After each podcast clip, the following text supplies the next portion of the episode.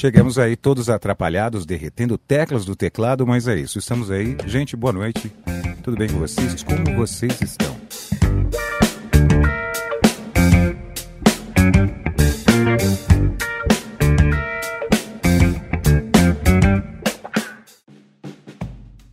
Estamos iniciando esse maravilhoso Nunca Fui Popular com ele, Bruno Vila, que peraí, eu descobri esses dias, me corrija se eu estiver errado, e possivelmente eu estou, que Bruno Vila é um nome artístico, já que seu sobrenome é Vilalva, eu tô correto? Ex exatamente isso. Vila é bem original esse nome, né? Na verdade, eu queria me chamar Ernesto.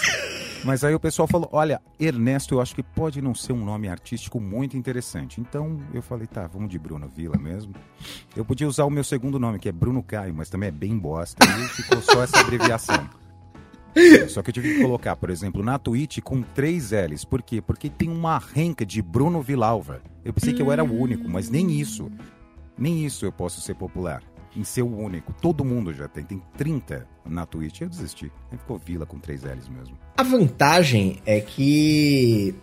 então, a vantagem não. Então quer dizer que você vindo aqui hoje, você é um dos exemplos, como eu, por exemplo, de alguém que nunca foi popular? Exatamente isso. Exatamente isso. Eu não sei o que é ser popular. Aquele, aquela pessoa que era o centro de destaque em alguma coisa na escola, na rua, nada. Né? Na verdade, eu era quando eu fazia cagada, porque sempre quando eu estava sendo destaque de alguma coisa é porque eu tinha feito alguma coisa errada, porque eu estava brigando na escola. Entendi. Sei lá, eu, alguém estava me jogando na lata de lixo, né? Alguma coisa assim, bem agradável. a, sua, a sua mãe e o seu pai já foram muito chamados na escola, na época de colégio? Você causava Cara, muito ou não? Então, eu, eu tive uma fase no colégio, assim, minha relação com os meus pais ela foi muito complicada. Né? Então, eu saí de uma escola particular Fui uhum. estudar numa escola pública e aí, quando eu cheguei na escola pública, meu querido, é, olha lá o boy que estudava na escola particular. É. Era cesta de lixo o tempo inteiro. Era, nossa, cara, bullying full time. Dia sim, até dia também. Comece, é, até que eu comecei a me defender. E aí, quando eu comecei a me defender, eu virei um capeta, né? Então, eu, eu tinha muitas coisas, muitos problemas para serem resolvidos dentro de casa. Uhum. E aí, eu ia, levava isso para escola. Então, era semana sim, semana sim, eu estava assinando o livro negro. Caraca. A minha sorte, a minha sorte, crianças não façam isso, é que a minha madrinha era professora da escola e ela me salvou. Ela me salvou. É mesmo? Assim, é seríssimo. Assim, eu não quero não trazer um baixo astral para o podcast aqui, pro papo, mas o prognóstico que as minhas professoras davam para mim, todo mundo da escola, é que esse daí não vai passar dos 20. Caraca! Esse não passa dos 20 anos. É, todo, todo histórico, familiar, blá blá, era esse moleque vai se envolver com crime e aos 20 anos ele vai estar tá morto já. E hoje então, em dia você é isso. Chupem, chupem todos vocês. Eu queria mandar um abraço para vocês, vocês estavam errados. Era, era exatamente isso que eu ia perguntar. E hoje em dia você tem vontade de passar na frente da escola e gritar: Aí, suas filhas da puta, chupa. Não, todas então, crianças cara, não façam isso em casa. Não façam isso, não façam isso dentro de casa, façam de dentro do carro, passando na frente da escola, entendeu? É, ou de dentro de casa, faz pelo Skype. Mas então, cara, elas não estavam erradas, tá ligado? No final das contas, é, eles falavam: Meu, ele é super inteligente, mas. É, era muita merda que acontecia. Minha mãe, minha mãe era uma pessoa extremamente problemática. Extremamente problemática. Certo. Então ela descontou todas as frustrações dela na minha pessoa. Então eu tive uma infância bem conturbada. Bem, bem, bem conturbada. Então eu reproduzia isso. Eu não sabia como agir. E aí, no final das contas, eles não estavam tão errados. Uhum. Pelo menos a minha madrinha acreditou em mim, eu acho. Nem sei, eu acho que ela acreditou. Ah, cara, alguém, alguém acreditou em você e isso. Sim, cara. Isso é bom, né? Sim, pra caralho, pra caralho. Tem hora que eu olho pra trás e falo, tá, eu podia ser milionário hoje, não sou, mas tá bom. Perto do que podia ter sido. Podia tá, tá morto, não tô? Podia, podia, podia. Tô bem, então chupa. É isso? Eu sou noob em todos os jogos, eu tenho a capacidade de ser horrível em tudo. Então eu, é um dom que eu tenho. Cara, é, bom, depois desse, de toda essa introdução maravilhosa, deixa eu fazer alguns disclaimers rápidos aqui, ô Bruno. Primeiro é o seguinte, para você que está escutando isso aqui no Google Podcasts, Apple Podcasts ou Spotify, saiba que estamos ao vivo em twitch.tv ZNFS, às segundas e às quartas, as segunda das, as segundas das 18 às 20 e as quartas das 19 às 21, é, sempre falando pouco, mas falando bosta, e trazendo um convidado de garbo, elegância, bem-estar, bem viver e cheiroso, né? Especialmente importante é trazer um convidado cheiroso, que é o que a gente faz aqui. tirando tudo que ele falou, a parte do cheiroso eu sou, o resto eu não tenho nada disso do que o Diego falou. Ele tá falando um monte de baboseira a respeito de mim. Não é verdade? E o nosso objetivo aqui hoje é conversar sobre locução publicitária, trocar uma ideia com o Bruno sobre, sobre o mercado, né? É, é, eu já eu falei isso algumas vezes pra galera do chat. Eu não sei se eu, a gente já teve esse papo, eu imagino que não. A minha formação é publicidade, né? Eu estudei publicidade, trabalhei com publicidade um bom tempo aí da minha vida. Hoje em dia, graças a Deus, eu não faço mais parte desse meio maravilhoso que é a publicidade propaganda brasileira. Uhum. Mas, uhum. mas, independente disso, é, é, a ideia é justamente trocar uma ideia sobre isso. E não só isso, falar de Twitch, falar de teclados derretidos e muito mais, né? Ai, eu dei minha vida. Eu tô dando risada, mas por dentro eu tô chorando. Vocês não estão vendo. Eu tô rindo, mas é de nervoso, né? Eu tô rindo, mas é de... eu tô chorindo, na verdade. É uma mistura de tô sorrindo com chorando. A galera costuma dizer que você é um canalha. Eu não sei porque eles falam assim de você. Porque eu chamo todo mundo de canalha. É uma forma carinhosa de chamar as pessoas. Canalha é uma palavra que se perdeu, é uma ofensa que se perdeu. É verdade. Então, eu, é, com essa reformulação dos palavrões e ofensas pela, sei lá, pela população, uhum. né? Então eu comecei a chamar um monte de gente que eu gostava de canalha. E aí, seu canalha? Como você tá? E aí, canalha? Canalha, canalha. E pegou isso e eu chamo todo mundo de canalha. Até eu tomar um soco na boca qualquer dia de alguém, cara. Você nunca eu... pensou em adotar o calhorda? Eu gosto do calhorda também. Calhorda é que o pessoal já me chama de boomer. Se eu começar a trazer essa, esse tipo de linguajar, eu, eu já tô aceitando já o, o, papel do boomer dentro da Twitch, né? Eu, Perfeito. Eu não tenho mais como fugir disso. Mas eu ainda tô trabalhando com algumas palavras um pouco mais modernas, tipo, de 80 para cá, assim, um pouco antes, assim, Beleza. 70, 60 eu tô deixando para lá. Beleza, justo, é justo, você tem um ponto aí, inclusive.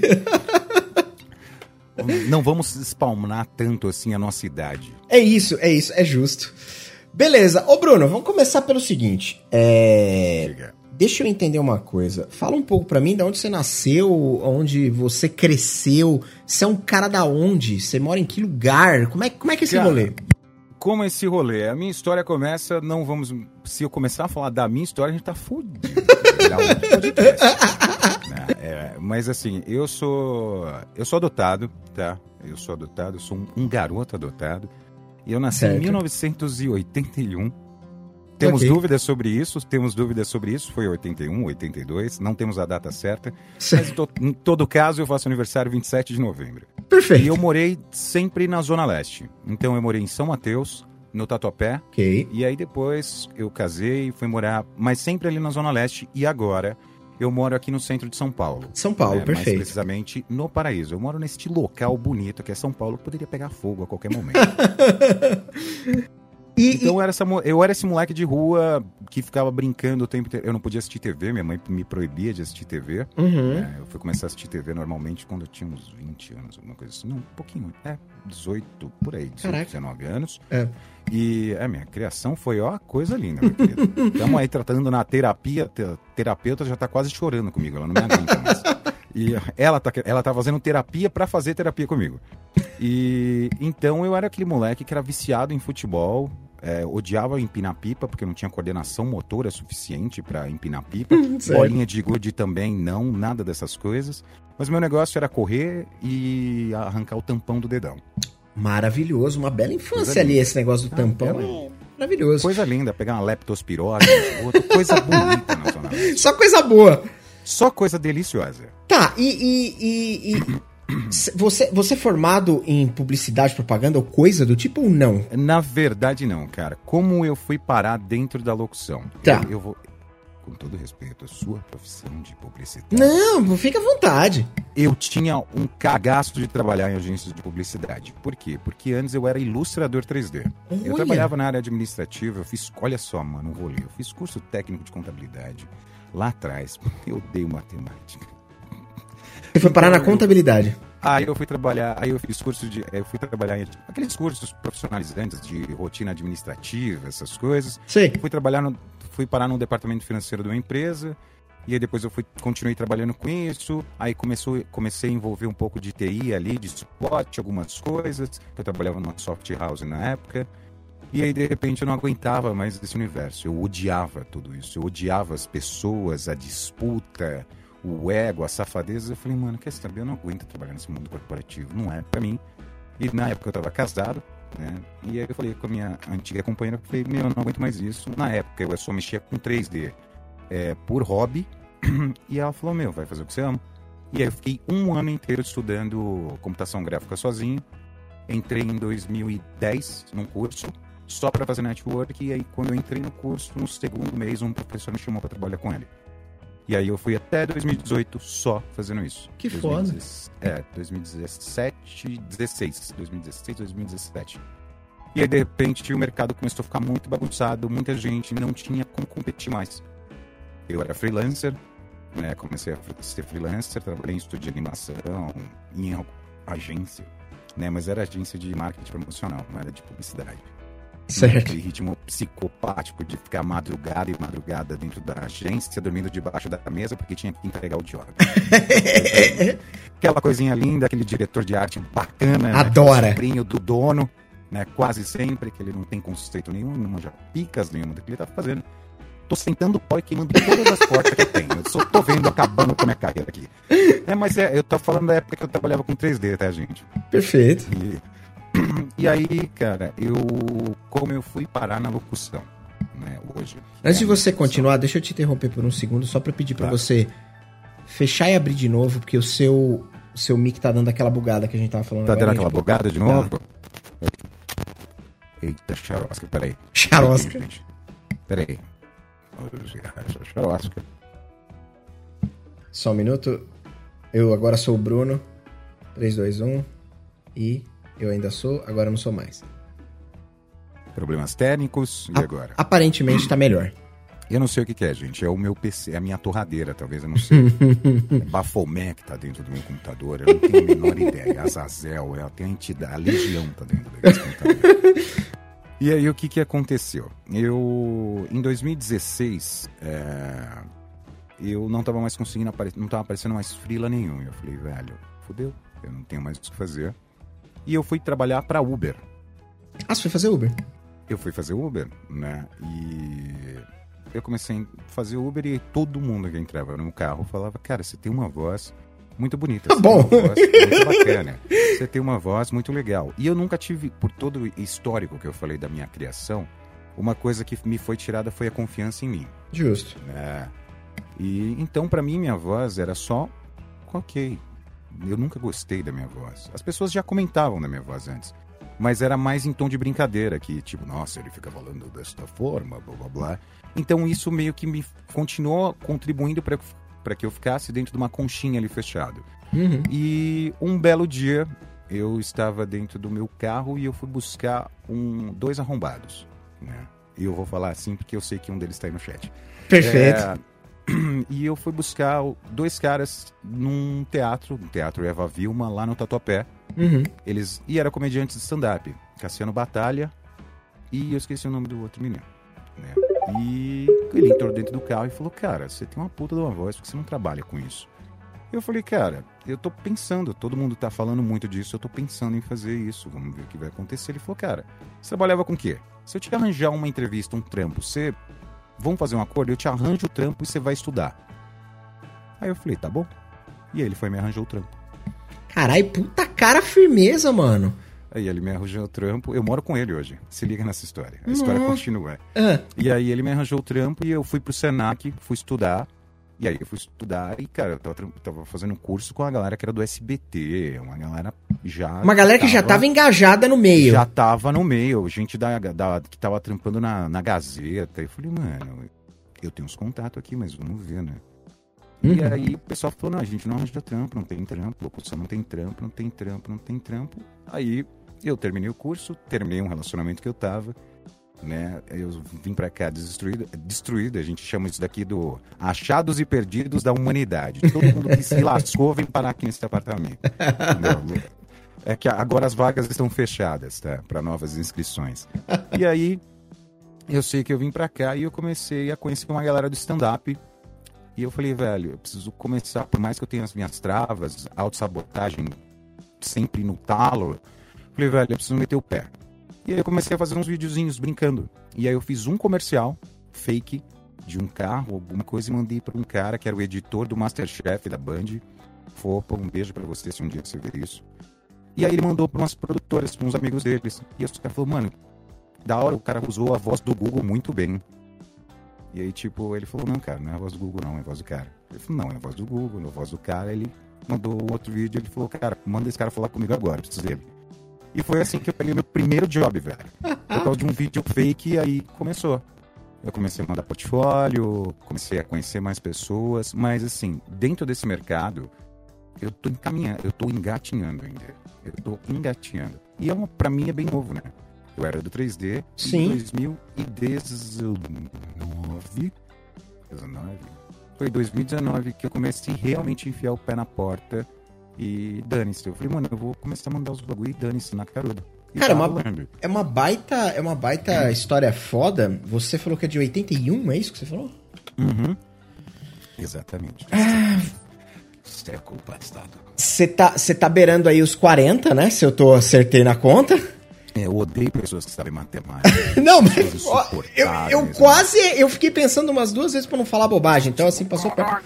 Mas Estamos e- chegando. e eu- Estou estudando freneticamente pro, pro exame de próstata. Toda semana. Toda semana pra eu não reprovar. Não, mas é, sabe o que é interessante? O, o- o legal dessa história que você está contando é justamente olhar para uma. Por mais que todo o processo gere é, é, traumas e situações que acabam machucando a gente de várias maneiras, é, cara, você tá se encontrando numa parada é, é, que começou, entre aspas, há pouco tempo. 2019 tá aí. Foi, não é que é um cara que tem 15 anos de profissão, que tá aí desde sempre, já fez um monte de coisa, já para.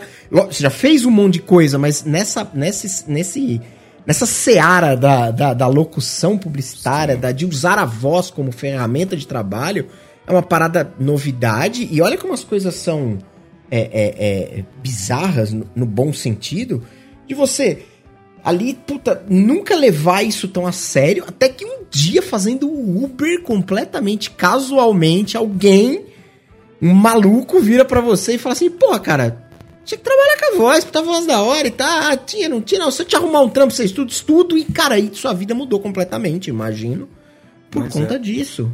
Mas é exatamente isso. Mas assim, é por todo esse histórico que eu falei, Diego, é, ainda rola muitas. a- a- Ainda rola umas travadas, tal. Por exemplo, quando Uhum. o Cassiano chegou e falou isso pra mim, eu acho que uma semana depois entrou um cara. Entrou um cara aleatório, como sempre, né, no, no meu carro.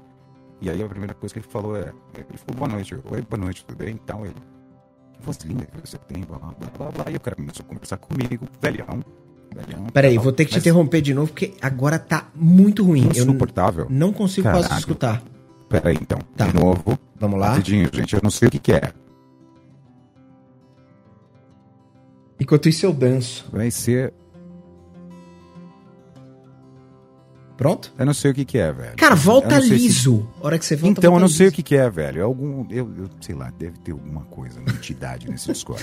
Mas vamos Mas, em frente. Repetindo, e, depois de eu ter falado com o Cassiano, entrou esse senhor todo estiloso tal, dentro do meu carro. E aí ele começou a falar comigo, falou da minha voz. Ele falou, cara, então, eu sou diretor de arte de cinema. Aí eu, Caraca. porra, que legal. Aí ele, ah, eu fiz uns filmes, né? Eu falei, é mesmo? Quais filmes? Ele falou, ah, eu fiz o Alto da Compadecida, eu fiz o Cidade de Deus, eu fiz... Caralho, como que esse cara foi parar no teu carro? Aí- é, então, como, né? Vai saber essa porra. Minha vida é muito louca. A minha... Assim, se, se eu tivesse... As outra pessoa tivesse esses momentos comigo, a pessoa era tipo top 1 do Brasil, assim, mas, mano, eu tenho muita coisa por trás que me, me segura, entendeu? E aí esse cara falou, ele ia fazer um era uma série que era Malas Artes e, caraca, eu esqueci o nome, era Malas Artes e alguma coisa. Era um filme que depois virou série na Globo. E esse cara falou assim, velho, é, você tem que fazer isso, corre atrás disso, depois você me procura. E aí eu tô pra fazer isso agora, né? Eu tô tomando coragem pra fazer isso, mas eu tive que ter essa confirmação pra começar a correr atrás. Hein? Uhum. Tipo, eu falei, mano, é um cara que tem uma puta de uma história. Por que, que eu, claro. eu vou deixar, vou fazer? Se esse Eu- cara tá me cara- mandando correr atrás, é porque eu realmente deveria, né?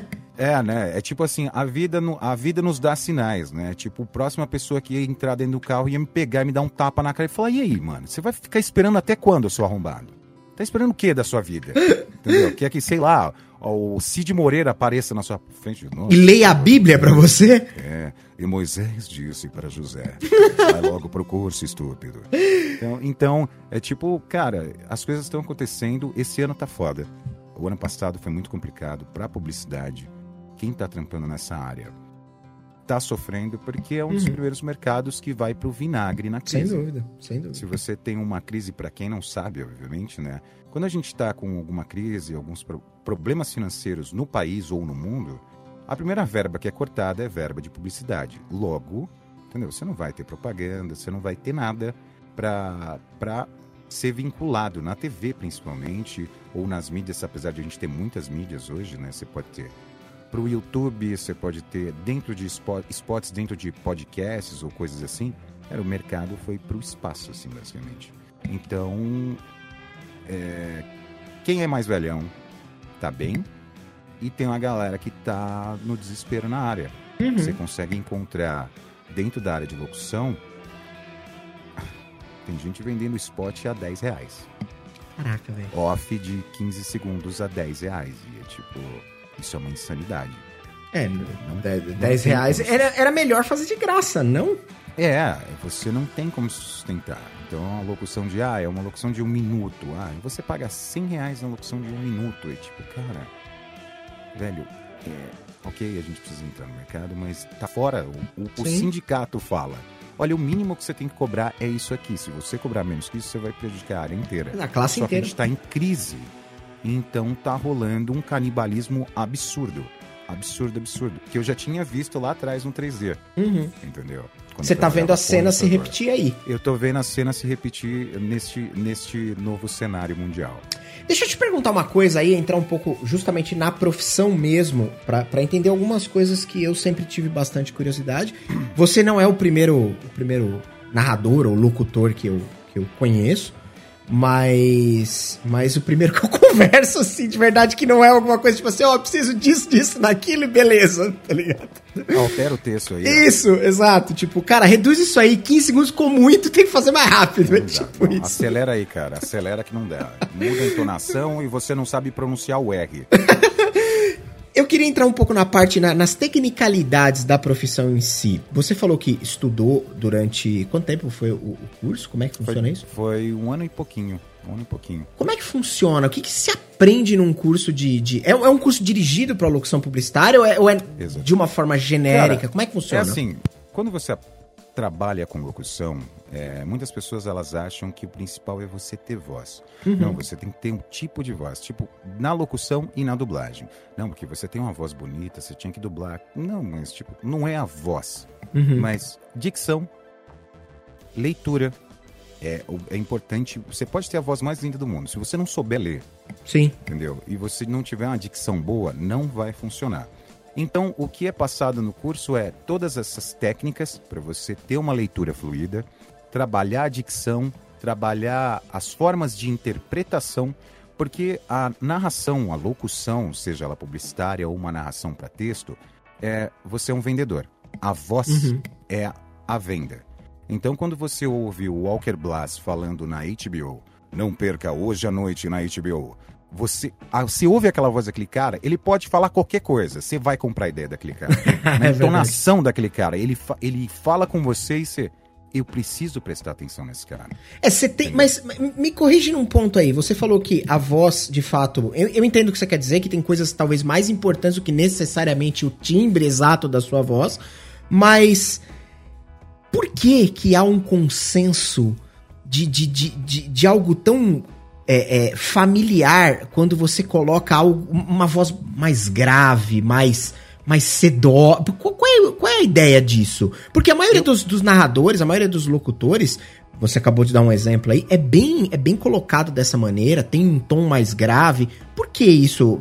É, é, um, é um, um direcionamento natural do mercado? É um gosto normal do ser humano? Sei lá, qual que é a ideia disso? Então, eu não, não tem uma questão do mercado é, se você for pegar por propagandas, você, se você pegar e ligar as suas a sua TV e deixar passando só propagandas, contanto que não seja aquele canal onde tem a Silvia Design. é... Maravilha!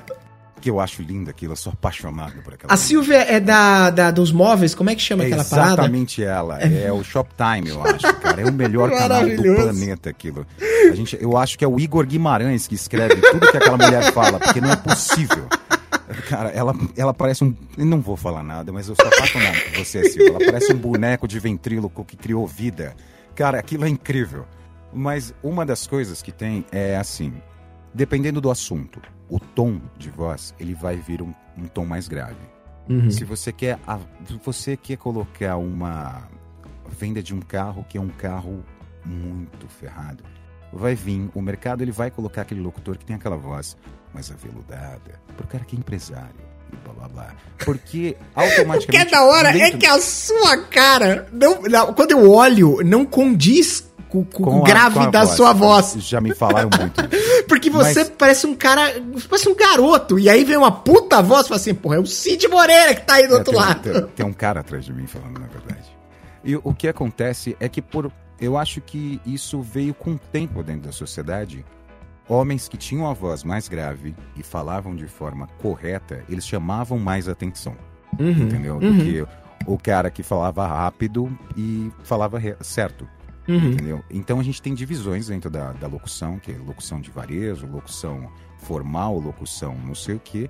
E as vozes graves, elas sempre são vozes de impacto, que a gente chama, Uhum. né? Então, quase sempre você vai ouvir para ou quando tá acontecendo alguma desgraça, trailer de cinema, todas elas, se você pegar para analisar, elas têm elas estão apontando para a mesma direção, que é para puxar você para dentro daquilo que está sendo mostrado. Criar uma É imersão ali.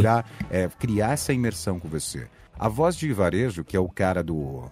Sei lá. Não perca essa noite no, na quarta, quarta extra. Aham. Promoção linguiça calabresa, blá, blá, blá. Que o cara fala muito rápido, né? É, É maravilhoso. é só você. É, é só, cara, ele só tá passando informação ali, porque tem que ser rápido. Então você ouviu, você só vai ouvir aquilo que te interessa. Aí você fala, não, linguiça não, arroz não. Porra, peraí, salgadinho eu quero, danete eu quero, beleza. Então, Você só captura aquilo. Agora, quando você tem uma voz mais poderosa, uma voz que foi trabalhada, que o cara pegou na, na, na interpretação, você vai parar na primeira palavra que o cara falar. Walker Blast, como eu falei da HBO, ele trabalhou anos na, na Band, é um dos caras mais as vozes mais incríveis desse Brasil inteiro. O cara, se ele fala, ele começar a ler uma receita pra você, você vai parar e vai falar: caralho, esse cara é incrível. Aham. Que receita fantástica. Ele tava falando uma receita de ovo frito, tá ligado? Você vai prestar atenção no cara, entendeu? É, então, esses poderes, a, a, a- o diretor, a quem faz a seleção de voz, muitas vezes é o cliente que seleciona, né? Não, eu quero esse cara aqui, o diretor vai ter uma visão e o cliente vai ter outra, mas é pensando em fazer essa captura com a voz, entendeu? E aí tem esse inconsciente coletivo que acha Uhum. pessoas com a voz mais grave têm, sei lá, É, talvez eles geram algum tipo de credibilidade, né? É, É, é, sim. parece isso, né? A gente tava brincando aqui de Cid Moreira, a gente tava brincando aqui de, sei lá, de William Bonner. Esses caras têm uma voz muito nesse tom aí, né? Muito falam mais ou A menos assim, já, né? A gente já vem da cultura popular, a gente sempre teve âncoras. A gente nunca, via, nunca viu um âncora de jornal com a voz do Cid do Era do Gelo. Entendeu? sempre teve. eh, Os caras sempre tiveram aquela voz de Olá, boa noite. E hoje Sim. o Brasil está.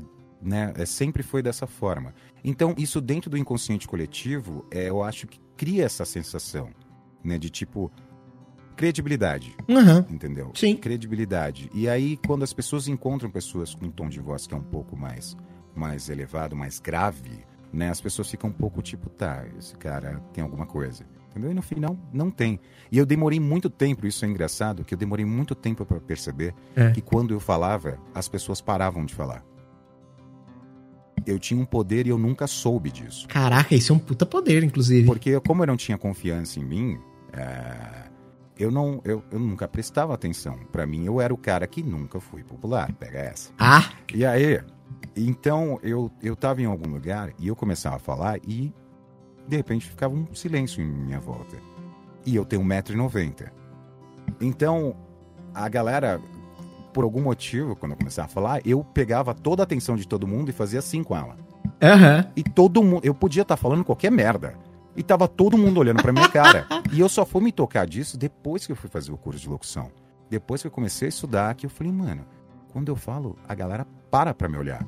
Deixa eu te Porque eu não sei. deixa eu te perguntar uma parada. Porque a primeira vez que eu entrei na tua live, o Bruno faz lives, a gente vai abordar esse tema daqui a pouco aqui na Twitch. Mas, independente disso, a primeira vez que eu entrei na tua live foi o Léo, né? Duck. Leozinho, esse lindo, maravilhoso canalha. Que, que, que nos conduziu até lá.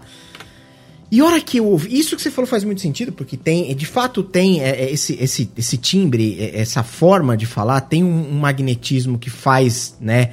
É, as pessoas pararem e prestarem atenção. E eu parei e falei, carai, puta voz! E fiquei prestando atenção. Você não tá falando nada, você tá falando uma puta groselha qualquer. Tipo, sanduíche de goiaba, alguma coisa qualquer, assim. E aí eu comecei a, a, prestar atenção, e agora conversando contigo, eu consigo prestar atenção no mesmo, no mesmo ponto que eu quero trazer, que é justamente o quê? Depois que você fez o curso, depois que você começou a enxergar esse poder que você tinha na voz ali, que você conseguia transmitir uma mensagem através disso, você começou a, a, a, a sei lá, não é atuar, atuar não é a palavra que eu quero. Você começou a, a montar as frases de uma maneira propositalmente, ou talvez inconscientemente, é, é, bem de, porque você fala de uma maneira bem dividida, você consegue fazer pausas que dão acentuações para coisas mais importantes. Então você tá falando, você falando uma frase completamente banal agora há pouco. Você fez uma pausa e aí a hora que você reintroduz a, a, a frase, é tipo assim: caralho, ele vai contar um negócio muito foda. E a goiaba é amarela. Porra, isso não tem importância nenhuma. Então, enfim, é, é isso é treino, isso é inconsciente, você sempre falou dessa maneira. É, é, o negócio é sempre montado assim ou não? Uma impressão. Cara, eu acho que não é treinado. É tipo assim, não é uma coisa que eu fico parando para pensar e. Não, neste momento agora eu vou falar mais assim.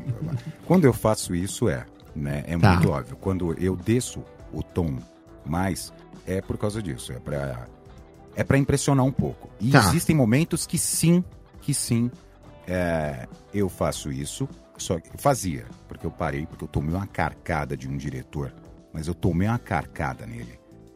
Eu vou até explicar a história. É, eu no estúdio de dublagem e entrou o Júlio Franco. O Júlio Franco, Não o dublador. Narrador, você sabe quem é? É o narrador do Discovery Channel. Puta, é claro que eu sei quem é! e Guaraná com rolha. É a voz do Discovery Channel. Perfeito. E aí ele entrou e eu olhei e falei, meu Deus, é o Júlio Franco. E aí ele, olá, boa noite, boa noite, tudo bem? E eu, e aí, Júlio, tudo bem? Você mandou essa? Eu mandei essa, aí eu só vi o diretor, que é o dono do estúdio atrás dele, cruzando o braço. E ele fez assim.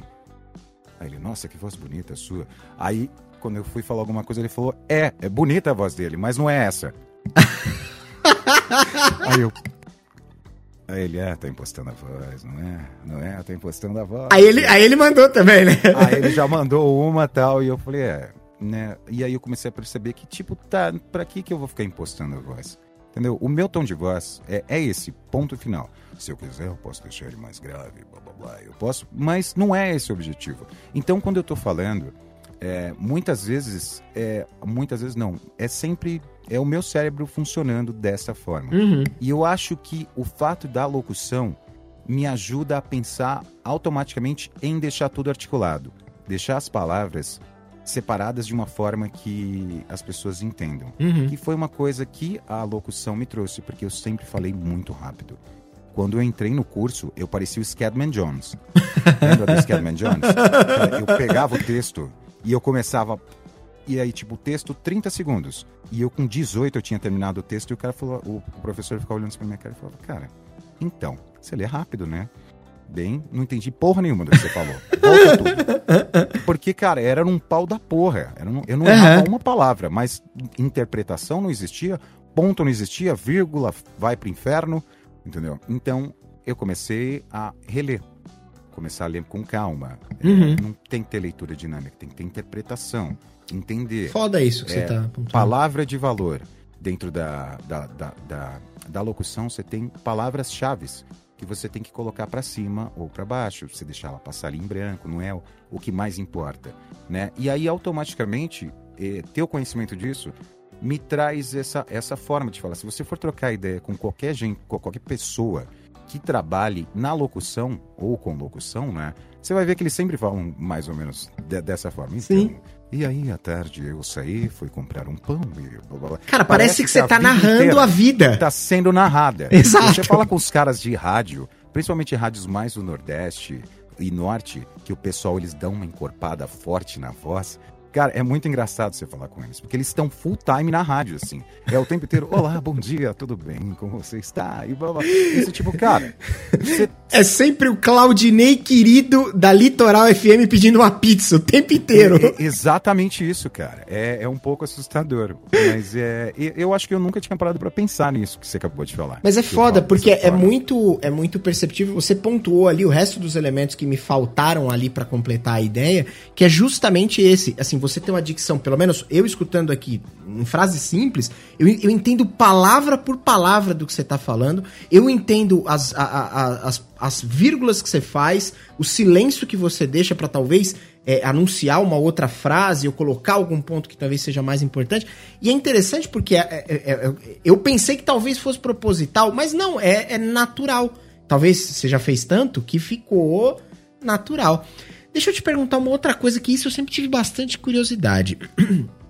A gente teve, gravou recentemente um NFP sobre música aqui, né? Trouxemos convidados maravilhosos para falar sobre música e tal. A gente tava batendo um papo. E aí, me ocorreu uma coisa que agora que eu ia conversar contigo, eu fiquei essa pergunta na cabeça. Falei, porra, a galera, normalmente, a galera que canta tem uma preocupação muito grande, especialmente os que levam a sério, que são eh, definitivamente profissionais e usam isso, né? Eu lembro que uma vez escutei o o Chitãozinho Chororó no Danilo Gentili, o Chororó contou uma história bonita pra caramba sobre que a voz dele é a enxada dele, né? Fazendo uma referência à roça e tudo mais. E ele deveria cuidar da, da voz como, como um roceiro cuida da sua enxada e tal, enfim. Cara que, que, que, que trabalha com locução, você se preocupa em cuidar da voz, em, sei lá, eu vou falar qualquer idiotice aqui porque eu não manjo nada tomar gelado, beber álcool, fumar. Eu tô falando qualquer coisa que eu acho que prejudica a voz, eu não sei nem se o faz de verdade. Sim. Ou não, é meio tipo, ah, foda-se, vamos que vamos. Cara, eu vou te falar assim, a real, eu sou o pior exemplo para isso. Eu deveria tá. cuidar mais da minha voz, mas quem trabalha com a voz, é... a voz é o ganha-pão. Se você não tiver voz, dane-se. Você não vai conseguir trabalho, você não vai conseguir nada. Mas tudo que você falou faz mal. Tudo que você faz, falou faz mal. Quando eu estava fazendo, porque eu cheguei a fazer um, começar a fazer um curso de dublagem, é, eu tava o Zé Maçã. Eu tava o garoto da maçã. Era todo dia comendo maçã, porque a maçã realmente ela limpa. Uhum. Ela deixa a garganta limpinha e tal. Mas eu, eu não sou um bom exemplo. Eu tomo gelado, eu tomo café como se não houvesse amanhã tudo que não é para fazer eu faço, tá? Então não sirvam de exemplo. Mas é necessário os mesmos cuidados que um músico, né, que se leva a sério, que faz aquecimento, blá blá blá, faz. Quem faz a locução também deve. Como eu não tenho mais banda, por exemplo, então eu não, não esgato mais a minha garganta que nem eu fazia antes, então o, o exercício que é feito é sempre um aquecimento antes de você começar a fazer o texto, a pegar o texto e depois você faz mais um que é para você relaxar as suas cordas vocais e você não ter problema. Né? Deixa eu te é, interromper isso... mais uma vez. Bugou? Bugou. Eu vou, eu vou dançar um sambinha agora enquanto Beleza. Você vai lá. Foda, tá foda. Aí, voltamos, voltamos. o é tranca. Você... Ô, Naga, o Tranca-Mic hoje tá trabalhando bravo. O Tranca-Mic tá pegando num nível hoje, velho. Mas então, é. é... Vocês não, se vocês não fizerem os aquecimentos, vai acontecer isso. Você vai estar no meio de, uma, de, um, de, um, de um podcast e vai travar. É isso. Mas o que eu tava falando, não sei se saiu, é aquecimento antes de fazer a locução, de você pegar o texto e depois fazer um exercício para você relaxar. Né? Antes, quando eu tinha banda, era um inferno. E dependendo do ritmo de locução que você vai pegar. Você cantava? Né? Desculpa te interromper, ou não? Eu cantava, eu cantava, de vez em quando. Cantava mal e porcamente, assim, bem é. vergonhoso. Okay. Né? E. É, se você não fizer esses exercícios, a sua voz vai para o espaço muito rápido. Então, você vai, vai aparecer pigarro, sua voz vai ficar cansada. Então, você não vai render. E quando você aquece a sua voz, a sua voz vira outra coisa. Todo mundo. Isso é uma coisa que é todo mundo. Se você aquecer a sua voz, você deixar as suas cordas vocais mais relaxadas, a sua voz melhora infinitamente. Indiferente de locução, é importante as pessoas entenderem também que você falar bem é importante. uhum. você saber se comunicar, você fazer a sua voz ser ouvida é importante para qualquer área de atuação. Entendeu? Indiferente do que você Sim. trabalhe ou que venha fazer. Ah, faz todo sentido, inclusive, né? Você é Mas muito é que mais. Eu vender um curso agora, né? Eu achei que ia terminar com. E aí você é. acessa E agora você pode comprar o meu curso. é, você pode ligar para 190 e pedir o meu curso lá para eles, viu? Deixa eu te perguntar uma coisa. É... Eu quero entrar um pouco na área de equipamento, né? Microfone, mesa de som, não de forma muito técnica, mas só para entender uma coisa muito simples. Trazendo o, trazendo o paralelo aqui do lance da música que a gente tava falando outro dia, é, normalmente as pessoas, claro, você precisa, sei lá, para você gravar alguma coisa, você precisa de um microfone, obviamente. Mas independente de um microfone, o microfone ele não vai fazer o milagre nem o trabalho para você. Então eu tenho certeza que se você tiver um microfone de vou falar qualquer coisa, de 500 reais ou um microfone de 50 mil reais, lógico que há diferença nesse som, na captura, na, na qualidade e no que mais você pode dizer ali. Mas, obviamente, se você pegar, como chama o, o locutor da HBO, que você mencionou duas vezes? Nossa, o Walter, o Walker Blast. O Walker Blast, em qualquer um dos dois, ainda vai ser o cara. Então, tipo assim, não é o microfone que, que vai dar toda essa diferença. Não. Você concorda com essa afirmação? Isso é real? E, e para você ter um setup mínimo, quanto, sei lá, como é, como é que funciona? É simples? É, não é muito caro? Como é que rola isso? É assim, é... hoje em dia tá foda, hoje tá, tá muito caro, né? É, dentro da locução, é... ou de qualquer outra coisa, eu acho que as ferramentas, obviamente, são importantes, elas vão te dar condições melhores, mas se você não souber fazer, não vai adiantar. Uhum. Você pode ter um Shure SM, o 78, você pode ter, sei lá, um microfone de 45 mil reais da Telefunken, que é um sonho. Uhum. Mas, e aí? Você tem que ter um. Se você não tiver estudando, se não estiver praticando, se não estiver treinando isso sempre, você não vai conseguir puxar o melhor resultado. E dentro da locução, assim como dentro da narração, dublagem e música, você tem todo um, um pós-tratamento. Então, se você tiver um microfone que não seja tão potente, o técnico ele vai pegar a sua voz e ele vai deixar a sua voz, ó, bonitinha. redondinha. Ele vai deixar a sua voz redondinha, grave, agudo. Então, o mais importante é você estudar. É você focar que as ferramentas, se você conseguir se virar com uma com ferramenta inferior, meu queridão, quando você tiver com as ferramentas que são as corretas, cara, você vai estourar. E é, e é, eu fiz isso no 3D, eu tinha um Pentium 4 uhum. e eu trabalhava com 3D, velho entendeu? Eu renderizava as coisas, era thumbnail. Demorava um mês Demorava e meio. para eu conseguir renderizar. E sobre valores de equipamento, é. o mercado tá, tá muito caro, entendeu? O que você precisa? É, aqui uma das coisas que eu tenho a vantagem é que o quarto onde eu fico é, é pequeno. Então, eu não fiz um tratamento decente de isolamento, nada. Mas aqui atrás fica isolado e eu tenho. Ai, que não vou conseguir mostrar. Algumas espumas. Simples... Não é nem espuma. Deixa eu ver se eu vou conseguir mostrar. Mas é uma espuma em específico, tá. que é o que? Ela emula, ela segura o som, só que eu só coloco ela no microfone. Deixa eu ver se eu conseguir pegar ela aqui na caixa rapidinho. Beleza. Porque hoje, assim, o que você precisa? Um microfone, obviamente, uma interface de áudio, ou se você, você tem microfones USB, que você pode gravar, e logicamente um software, que pode ser até um software gratuito que você pode usar. Tá, peraí, uhum. rapidinho. Tá. Eu vou dançar mais um pouco. Fazer uma outra dança, agora fazer um Pronto, É isso aqui, Não, ó. Desculpa. É isso aqui. O que, que é isso exatamente? Isso daqui é uma gambiarra, né? É você, quando você tem um estúdio muito pequeno, ou você não tem espaço, o que você faz? Você usa uma estrutura como essa. Ela pode ser redonda, essa daqui foi um amigo meu que fez para mim nesse formato cilíndrico. Uhum. Você coloca o microfone aqui dentro. O que, que vai acontecer? O som não vai reverberar. Perfeito. Entendeu? Uhum. Existem outros formatos que é em concha, que você cria uma concha aqui atrás do, do microfone para o som ficar só aqui. Esse isolamento nunca vai ser igual ao isolamento de um estúdio, mas é funcional. Era isso que eu ia perguntar, e... porque hoje em dia com o negócio da, da pandemia, e aliás, né, é, é, é, é uma possibilidade você de repente trabalhar em casa desde que você tenha uma condição mínima para isso, né?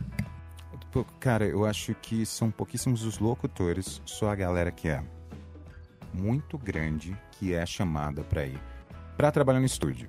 Né? Entendi. As primeiras vezes que eu fiz, né, quando eu fiz, por exemplo, trabalhos para Casa Cor, aqui em São Paulo, eu fui fazer em estúdio. Né? Eu fui ser dirigido lá. E mas a grande maioria eu faço todos, todos, todos, acho que 95% dos meus trabalhos, todos eles são home office. Eu, Legal. O, o diretor me passa o- todo o direcionamento. Uhum. O diretor me passa o direcionamento, olha que frase. Então, o diretor me dá todos os caminhos Uhum. e, e ele fala: ó, eu quero a locução desse jeito, desse jeito, desse jeito. E eu, para evitar ficar fazendo retrabalho e para não tomar nem o meu tempo nem o dele, eu já faço três versões da locução. Ah, interessante. E aí eu mando três versões para ele. E aí ele fala, cara, eu gostei mais dessa daqui. E aí dentro de cada versão eu faço, eu crio alterações das frases para ele ter material para ele recortar e trabalhar. Então em uma tacada eu resolvo rápido os trampos, entendeu? Legal. E aí tipo vai de cada um. Mas o, o meu material aqui, por exemplo, o meu equipamento é um microfone. Eu tô com um Behringer C1, tá? Que é um microfone de uma marca nacional. Uhum. E eu tô com uma Foxrite, que eu tenho uma interface de áudio, né? E aí eu tenho dois softwares, né? Eu tenho, eu posso gravar no Audacity, que Esse é aquele Ele é gratuito, né? é o gratuito e o gratuito, gratuito. e ou e eu tenho também o meu Deus, o Pro Tools, Sim. né? E aí eu tenho o Pro Tools que ele veio com a interface de áudio, Uhum. né? É um- ele é quando você compra essa interface, você ganha uma key Uhum. para usar. E, cara, só que o meu trabalho eu não edito o som. Então é muito fácil. Eu gravo, recorto, tiro o ruído que tiver, mando pro pessoal, o pessoal trata e acabou. Então, com o mínimo, né? E o PC que você vai precisar, obviamente, Claro. você consegue resolver. Mas se você não tiver nada disso, ainda dá para você gravar com o celular. Sério? Por incrível que pareça, um carro e um celular é a solução gigantesca para qualquer locutor. Caracas. isso não é brincadeira.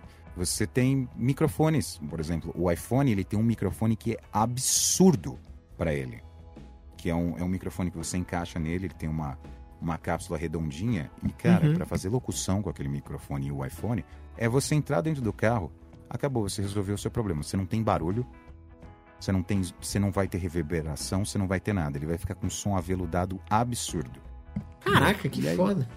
E você tem as gambiarras, né? Se você Aham. não tem condição de colocar espumas na parede, abre o guarda-roupa e coloca o microfone lá dentro, coloca as roupas lá dentro e grava.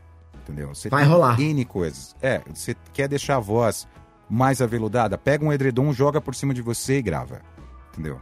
Aham. E isso é, é muito sério, assim. É basicamente, se você parar pra pensar, você fala, cara, não faz, não tem lógica isso, tá? Qual que é, qual, quando você entra no estúdio, o que você tem? Tem espuma no teto, Uhum. na parede e um tapete no chão. Quando Sim. você tá deitado no seu colchão e você joga um edredom em cima de você, o que, que você tem? Você tem espuma, espuma, espuma, espuma, espuma. Entendeu?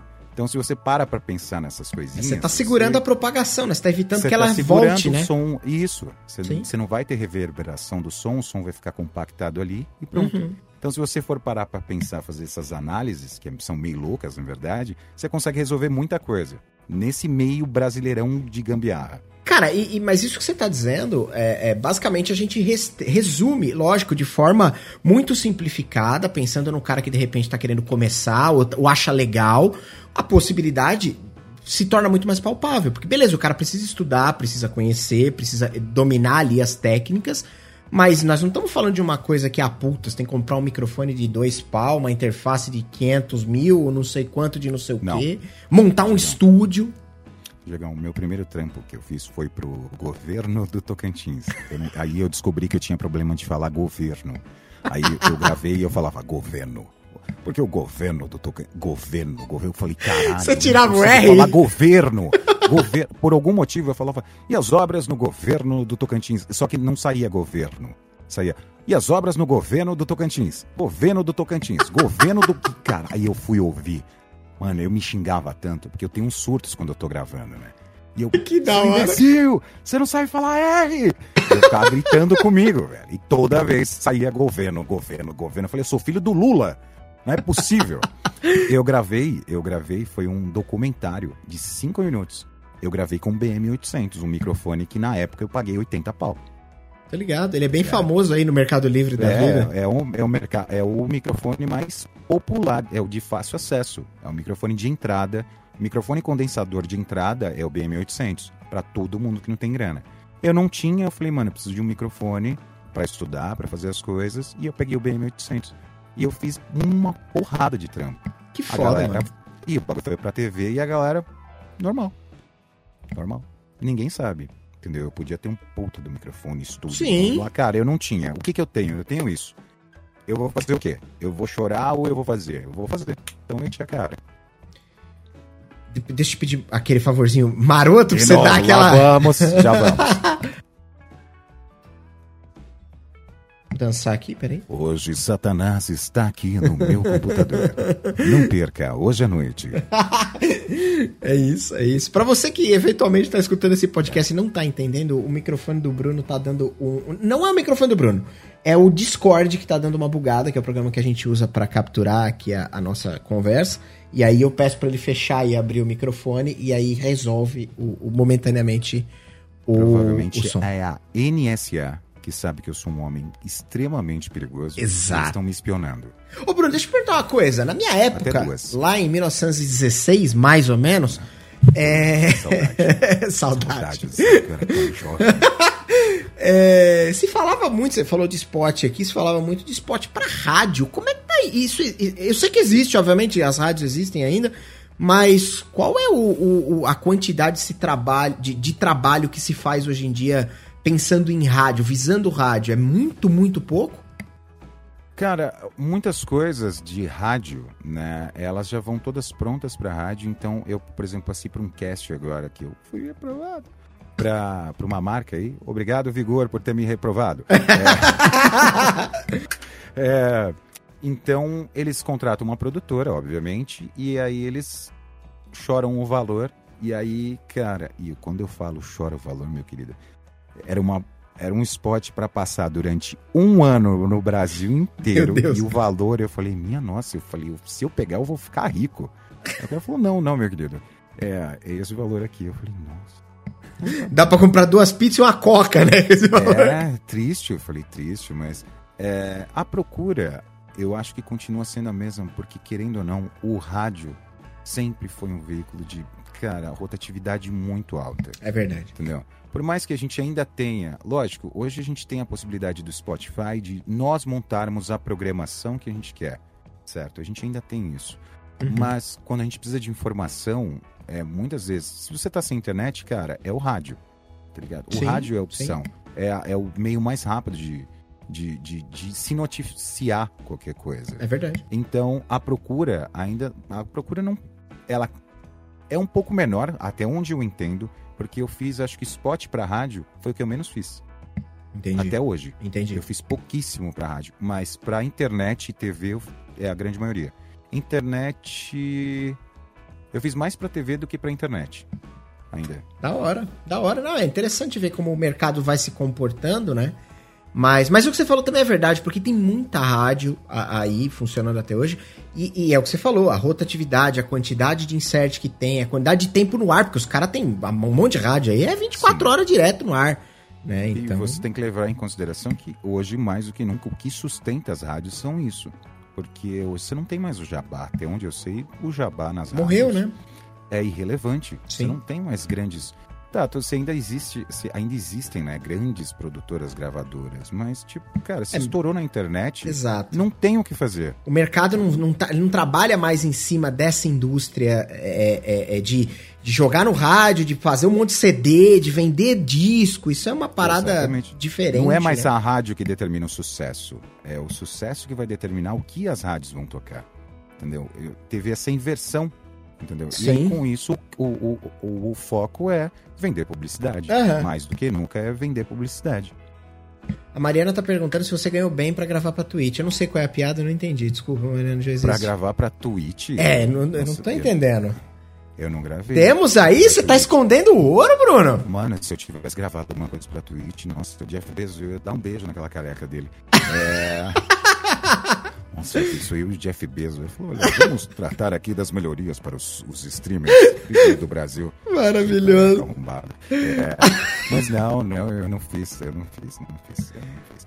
Ah, o salário, é assim, você tem uma escalada. Agora respondendo de uma forma generalizada, de uma travada, você tem uma escalada dentro da carreira de um locutor, entendeu? É, como eu falei no começo, tem gente que tá pedindo tipo 50 reais Sim. por, por um off. Eu já, eu já cheguei a, a receber trampo de uma grande companhia elétrica que os caras falaram, precisamos de, um, de quatro spots para Natal, aí quatro offs para Natal, de 15 segundos cada, e, e eu passei meu preço, eles falaram, não, mas a gente tava pensando em pagar 15 reais. Eu falei, mano, vocês são uma companhia de energia que cuida de todo o norte e nordeste. 15 Vocês reais. tão sa- 15, tipo, mano, vocês estão de sacanagem com a minha cara? Aí eu falei, não, não, mas você vai perder o trabalho. Eu falei, foda-se. Bom, eu vou perder tempo essa se eu merda, fizer, né? Precisar, eu preciso, mas não assim, né? Se for pra me prostituir assim dessa forma, é melhor pelo menos sentir prazer. Então. então, Ó, ó, é, você quer ver que bizarro o que você falou lá atrás sobre o case que você citou, que alguém escutou sua voz e falou: caralho, ele faz muito bem a voz do Google. A, a voz da Twitch é, a é, é, é, é, é o, é o, relacionamento que a Mariana fez da sua voz com a voz do Google. Já que Ah, na Rodrigo. Twitch as coisas são lidas com a voz do Google. é a voz, é a voz do Rodrigão, grande Rodrigo. Grande Rodrigo, esse pote maravilhoso. Deixa eu te pedir mais uma vez aquela gentileza. Sim, senhor. Gente, eu não sei o que, que é. Não é culpa do Diego. Minha. Tá. Eu Vou dançar aqui, ó. Tá aqui. Dance. Nossa, Mas não mostre os seios. Não, não, evidente que não. Tô só. A Rede Globo. Voltamos, Voltamos. aqui à missa do galo. né? Cara, você tem vozes que, sei lá, referenciaram ou referenciam o seu trabalho? A gente já falou do nosso amigo da HBO, que eu não me lembro o nome. Mas. a- exato. Ou, ou mais algum. Quem, quem mais ali você olha e fala, puta, esse cara aqui, eu, eu tenho que me basear nisso, isso aqui é foda. Quem são esses Sabe caras? que- sabe o que, eu, na verdade, eu presto muita atenção? É a leitura. A forma de falar. Entendeu? Então, é, eu não tenho uma. O Walker Blase é, pra mim, uma referência. Júlio Franco, ele tá dentro das referências, mas tem zilhões de outros nomes. Muitos Uhum. deles eu não vou lembrar agora, Uhum. mas que eu fico passando por propagandas, por, por, por, por, é, propagandas antigas, como eles faziam. é, qual é a postura? Por que, que ele falou aquela palavra? Por que, que ele fez aquela trava? Né? Porque você tem travas que você faz é, na garganta, que não é nem a trava de glote, porque a trava de glote é errada. Mas você tem travas, uma palavra antes, você dá entonação numa letra em, em especial para você não criar um, um encontro das palavras e ficar mascado Hum. resolver algumas coisas assim, que eu falo, cara, isso é genial como ele fez isso. Então eu fico prestando muita atenção nisso, em, em como as pessoas falam, entendeu? E, e eu presto atenção não é só nos locutores, eu presto muita atenção em todo mundo que tá falando. Entendeu? Todo mundo que Uhum. tá falando do meu lado, que tá na Twitch, eu, eu sou muito chato, eu fico prestando atenção. Então, tem vídeo que eu fico assistindo que eu volto três vezes e eu falo, cara, ele falou a palavra errada. E eu volto pra ver que o cara falou a palavra errada porque eu não sei. Virou um vício, é automático essa Aham. parada.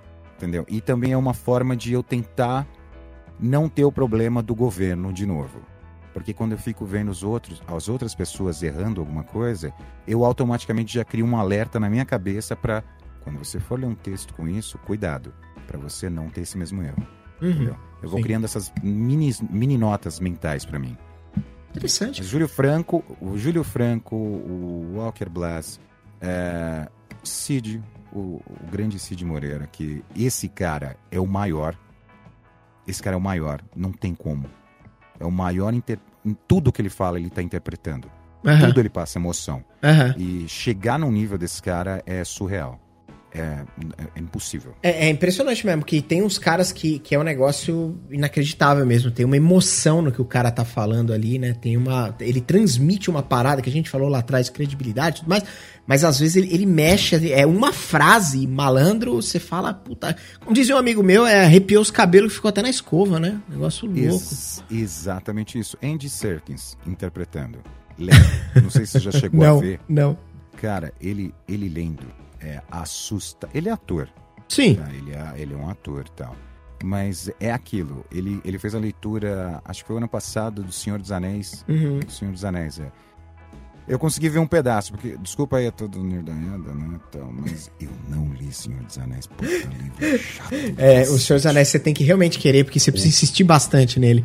Tem, tem que te insistindo. Ainda bem que o Tolkien conseguiu terminar aquilo, porque o velho chato do inferno. Não, mas tem a versão, tem a versão rápida, né? Que é a versão de filmes, eu, né? Eu, eu, eu preferia a versão com desenho, só ilustrada, entendeu? E aí eles formaram a Sociedade do Anel, e aí já corta e acabou. E aí o anel caindo em Mordor e, e acabou. Não, assim, a história é incrível, mas, cara, eu não conseguia pegar. A, sim. Tipo, e a grama de Valfenda era verde. Sim, sim. Verde como não sei o que.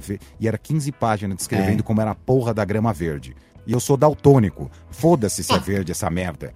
Entendeu? Então, é, o Andrew Serkis interpretando, ele lendo o livro, foi assustador. Eu falei, velho, eu preciso ler isso dessa uhum. forma.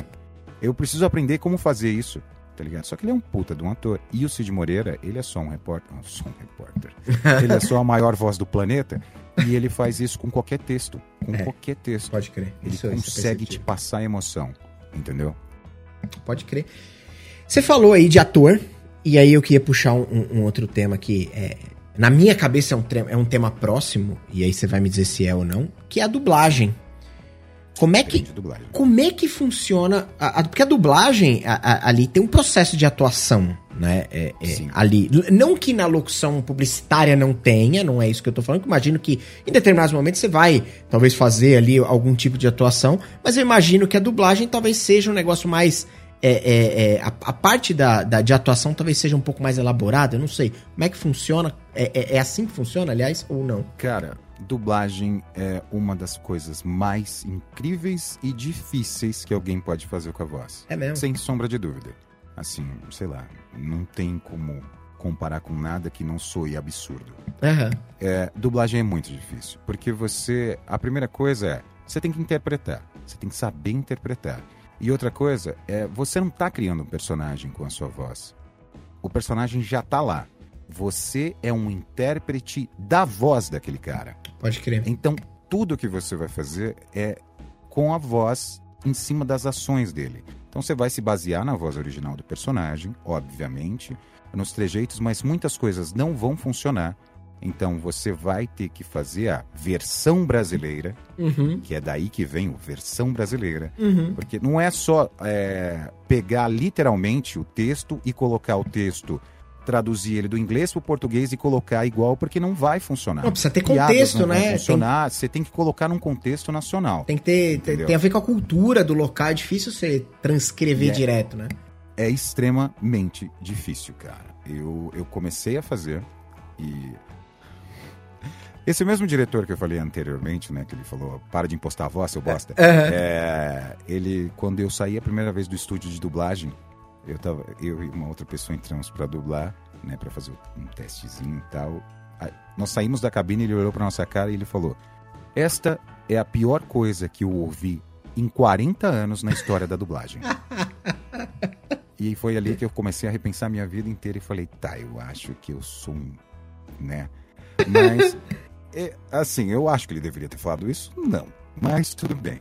Né, o cara, o cara ele fez Mano, ele tem 40 anos. O Wendel Bezerra começou com esse cara. Uhum. É só a referência, assim. Beleza. O Wendel Bezerra começou a dublar com esse cara. Então, ele começou a me explicar, eu comecei a treinar, a fazer as coisas, mas, cara, é muito difícil. É muito difícil.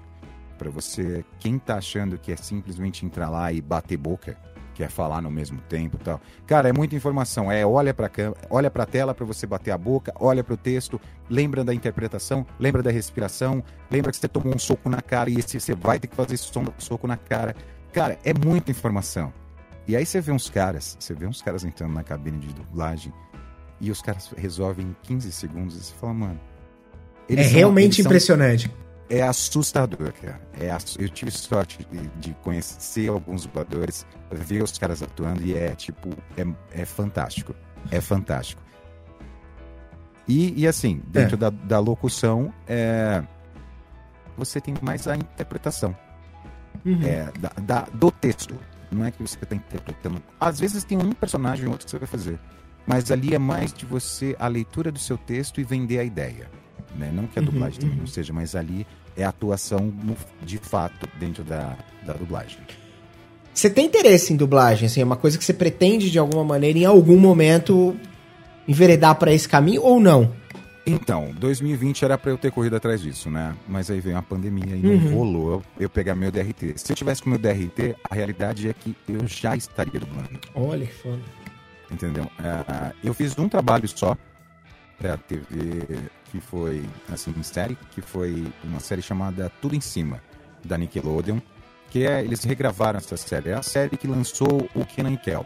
Ah, pode Lá crer. Em 1900 e Guaraná com rolha, foi desse programa que eles surgiram. Uhum. E agora, em 2019, eles refizeram essa série. Aí veio pro Brasil.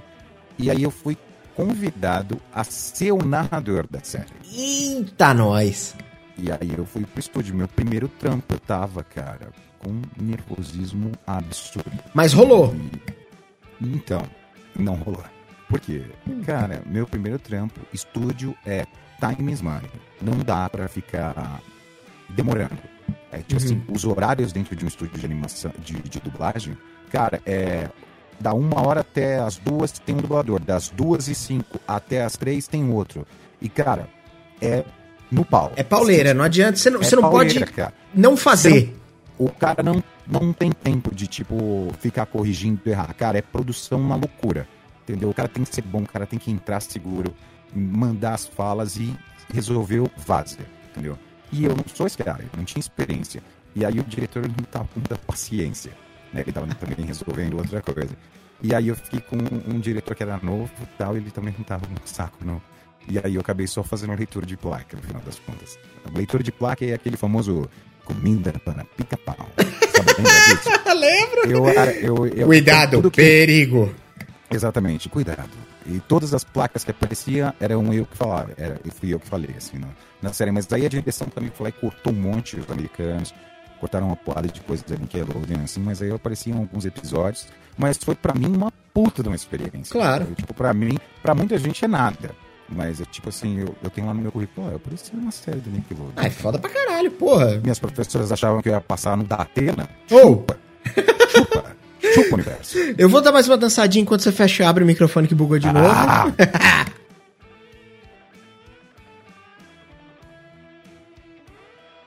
Essa é a dança mais sensual praticada na África. É, mas voltando ao lance da, da, da dublagem, o mercado da dublagem, depois que você consegue se colocar na categoria, é, é- é mais forte, é mais pegado? Ou, ou, Cara, ou não? Não necessariamente. muito- eu não tenho muita referência pra falar, porque eu não sou no mercado, do mercado. E eu Aham. acho que eu já falei algumas coisas do mercado da dublagem que É. podem me prejudicar. Então eu tenho que começar a tomar cuidado. Porque eu comecei a saber de muitas histórias. Tá. de dentro da dublagem. E. Porque eu tava dentro do estúdio toda hora. Então toda hora eu tava ouvindo alguma coisa. Então. Eita porra. É, é, é assim. Se você se firmar dentro do, do mercado, você, para você se firmar, você já vai ter que ter uma caminhada grande. Entendi. Porque as pessoas vão ter que te conhecer, vão ter que conhecer quem você é, e você vai ter que ter, cara, ter feito guarda 6, policial 2, sei o Pode quê, pedestre, até você chegar no, na pessoa que tem, sei lá, duas linhas. aham. Você tem, é uma caminhada gigantesca. Você vai fazer vozerio, você vai fazer uma porrada de coisa. E com isso você vai pegando experiência, as pessoas vão te conhecendo e logo a, você vai melhorar e assim você vai conseguir espaço. Mas até lá, cara, é muito, muito, muito chão. E também, assim, não tem como negar, existe uma panela Claro. evidente dentro da dublagem. É, é assim, eu, eu não conheço nada do mercado, obviamente, mas é que a gente sempre escuta falar pra todos os trabalhos grandes de 5 ou 6, 7, 10 nomes que estão sempre em, em todas essas dublagens. Então eu imagino, eu não sei se é uma panela, mas imagino que essas pessoas, com toda certeza, com todo mérito e competência, mas ainda assim é. Né? Duas coisas, né? Além de existir sim um certo protecionismo na área, né? É, Tem o que eu falei antes, que é o tempo dentro do estúdio de dublagem é dinheiro. Então, se eles vão, eles não vão ter como colocar uma pessoa que começou agora para ser o protagonista de uma série. Uma série de 24 episódios. O cara vai ser a pessoa que mais vai ter falas na série. O cara tem que É, resolver aquela claro. série muito. Ele vai ter que fazer, tipo, três episódios dependendo da série, num dia, ali dentro do estúdio, porque você, o dublador ele tem um limite de horas que ele pode trabalhar durante o dia. é, ele vai ter que resolver isso muito rápido. Não vai dar para pegar uma série que eles têm que entregar em umas, sei lá, um mês, demorar três meses para entregar. Uhum. Porque tem os contratos, tem tudo. Então, o que, que acontece? Os, os dubladores mais competentes, né, os mais conhecidos, a galera que já fez, não é porque eles são mais conhecidos, mas porque eles já têm mais rodagem, Sim. eles já trabalham há muito mais tempo, eles vão resolver isso muito rápido. Você entrega qualquer trabalho no- na mão do Wendel Bezerra, do Briggs, desses caras, os caras vão resolver o trampo muito rápido. Claro. Muito, muito rápido. E também tem a escolha do estúdio. Porque até onde eu sei, para todo papel existe uma seleção de três. De três a cinco dubladores. Uhum. Entendeu? Pra- isso para papel principal. Protagonista, cara grande. tal. protagonista e tal. É, e aí é o estúdio que define. Entendeu? Muitas vezes. E aí, se o estúdio já conhece o dublador, já fez um monte de trabalho com ele, cara, é esse cara, vem pra cá. Lógico, não. vem pra cá. Normal também, afinal de contas, você trabalha com o cara há 20 anos, você sabe da competência do cara, não tem É. por que você chegar e falar, ah, não, hoje. Você não vai apostar É. duvidoso. Hoje eu vou falar, ah, vou dar aqui pra esse cara que nunca fez nada fazer esse papel. Não, né? É loucura. É, isso pode ser problema pro estúdio. Tem várias tretas nessa área, cara. Mano, tem. Deixa quieto, eu não vou falar nada, porque senão nunca eu vou entrar. nunca eu vou entrar na área. O- Se eu começar a soltar o pouco que eu sei, meu Deus do céu. O Cassiano tá perguntando o que, que você acha do Márcio Seixas. Eu não sei qual é a piada, mas tem uma piada aí. Nossa, o Cassiano é um arrombado. o Márcio Seixas é foda. O Márcio Seixas é uma das vozes que eu sempre fui apaixonado pela voz dele. Mas aí eu comecei a descobrir as coisas, como todo mundo que tá aí na internet pra ver. Eu não tenho nada pra falar do cara, porque eu não conheço ele. Uhum. Eu não conheço ele. Mas tem o dossiê Márcio Seixas na internet, quem não sabe, dá uma Eita. pesquisada aí. Eu não tenho o que falar do cara, eu não conheço o cara. Eu não Ok. conheço o cara. Se eu for julgar o cara pelo que tá lá no vídeo, tá, o Batman é um grande do arrombado. É basicamente isso. É basicamente isso. O Batman da Liga da Justiça é um arrombado. Se for baseado naquilo, mas eu não conheço ele, então. Perfeito, perfeito. Não, não podemos julgar quem não conhece, Não, é verdade? não. É só com base na informação que eu tenho ali no, no vídeo do YouTube, né? E que o Guilherme Briggs é um ser execrável, segundo ele. Meu Deus do céu. Deixa eu te perguntar vou outra coisa. Deixa eu te perguntar uma coisa. Você imita gente, pessoas, você faz vozes e coisas do Não. tipo? Não. Não, não. Eu sou péssimo, nunca tra- trabalhei esse lado meu. Nunca, eu sempre fui. Fui meio tipo, sei lá, nunca foi me- meu interesse imitar, É mesmo? né? Eu tentava imitar, sei lá, nem personagem de desenho. Eu tive em algum momento, quando eu era adolescente, que eu conseguia fazer a voz do Munra. Não faz sentido. Porra, isso é bom, hein? Eu fazia isso, eu tentava. Aí depois eu perdi, eu não consegui mais fazer.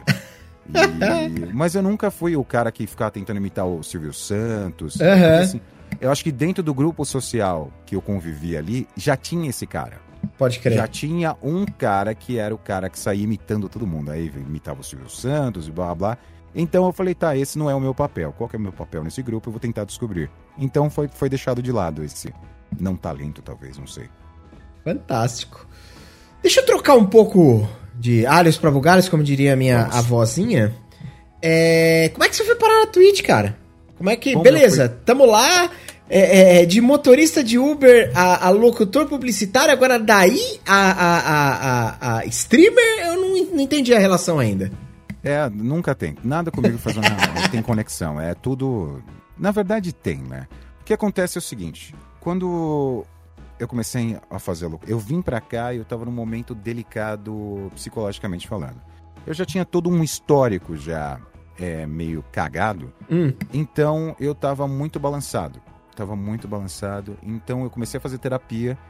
Tava indo tudo bem em 2019. E 2020, tudo certo, vamos começar o ano, vai ser ótimo, tal, pandemia. E em 2019 para 2020, eu tava num processo de tentar trabalhar as minhas crises de ansiedade. Elas tinham começado a diminuir. E eu tava nesse processo. E quando veio a pandemia e o lockdown, eu comecei a voltar a sentir as crises. certo. Então eu ficava dentro do meu quarto, sozinho, quieto, preocupado, pensando um monte de coisa, com ansiedade. E aí um amigo me chamou, um, comedi um comediante stand-up, Daniel Pinheiro. Ele me chamou para participar de uma live dele. Ele, cara, eu vou fazer, tô fazendo umas lives na Twitch e tal. E eu sabia da existência da Twitch, mas eu não entrava na Twitch. Não tinha nenhum app, não tinha nem conta na Twitch. Aí Uhum. falei, tá, vamos lá. Aí eu criei a conta para participar com ele, comecei a fazer. A gente começou a fazer umas transmissões, transmissões de uns games, eu comecei a jogar com ele. E eu falei, tá, cara, é legal porque dá para ficar conversando com as pessoas enquanto uhum. eu tô uhum. jogando. E aí um belo dia eu tive uma crise e o Cassiano sempre ficava falando, cara, faz uma Twitch para você, eu acho que vai dar certo, vai ser legal. Só que ele tinha uma visão da Twitch, né? Eu dentro da Twitch. A minha visão era simplesmente ter pessoas para ficar trocando ideia. Tá ligado? Então, em 10 de julho de 2020, eu criei o meu canal. Aí, no final de julho, eu comecei a fazer as minhas primeiras lives. E aí, eu, a minha ideia era simplesmente essa: trocar ideia para não ficar sozinho.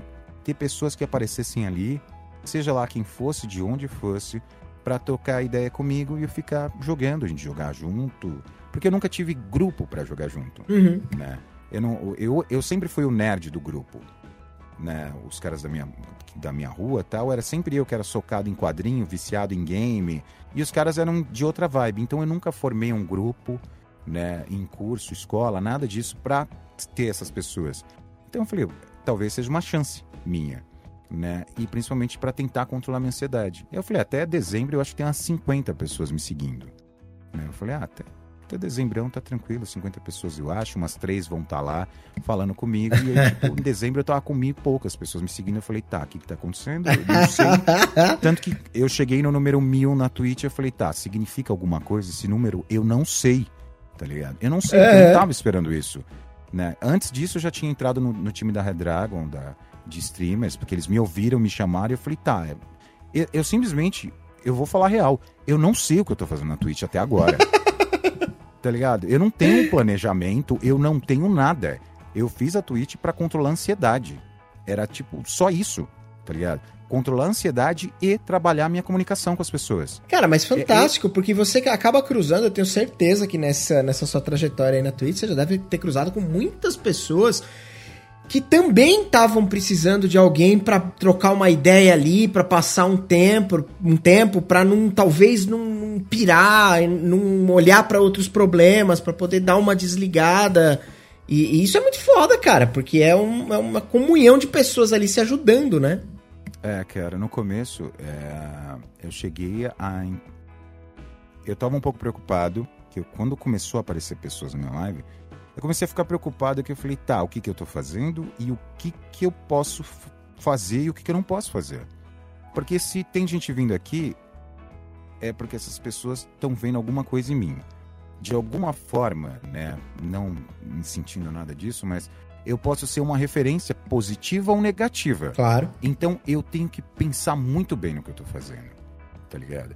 Então eu coloquei algumas coisas que algumas regras para mim que eu não ia fazer, tipo beber na frente da câmera eu não ia fazer, porque eu não sabia a real idade de quem tá me, me vendo. Entendeu? Por mais que todo mundo saiba, né? Eu falo, mano, olha, eu fumo cigarro, eu bebo, mas vocês não vão me ver fazendo isso na câmera, tá bom? Ponto final. Porque eu sou muito sincero, eu não sou um, um, um personagem uhum. da Twitch, eu sou o que eu sou e ponto final. No começo começou a vir uma galera que vinha falar sobre depressão para mim, trocar ideia sobre Ué? isso, e aí eu saía da live, ia trocar ideia, é tipo assim, uma das coisas mais fodas que eu consegui fazer nesse período de live foi fazer com que o menino fosse internado numa clínica para ele se cuidar. Porque ele tava, tava muito mal. Uhum. E eu fiquei conversando com ele, falei com a família e aí eles conseguiram uma internação para ele. Por vontade, não foi compulsória, nada disso. Ele foi ficar um tempo e aí, tempos atrás, ele apareceu de novo falando que, que tava bem, que ele tava sendo medicado, então, tipo, essas paradinhas, essas pequenas coisas eu fico, tipo, tá, talvez eu não faça as coisas tão sem planejamento. Eu só não sei qual é. Mas tá funcionando. Não, mas foda pra cacete, porque esse nível de, de, de, de, de suporte que, que, você conseguiu dar pra esse cara, por exemplo, que você citou aí como exemplo, porra, já valeu. Se, não, se você não tivesse mais. Se não tivesse aparecido ninguém na sua live até hoje e tivesse só esse malandro, já teria valido a pena total, ah, né? É assim, eu, o, o que eu falo, eles ficam me chamando de Buda, mas assim. É... Peraí, fecha e abre, eu vou dar uma dançadinha aqui que seu microfone bugou de novo. Cara, Vou fazer um. Taras, taras, eu não aguento mais microfone. Vou tacar fogo em mim, fazer cosplay do motoqueiro fantasma. Peraí, que agora eu acho que fechou muito rápido, porque ele bugou de novo. Bugou? Tá bugado. Ai, cara. Fecha e conta até três, pra dar pra eu dançar conta aqui, ó. Três.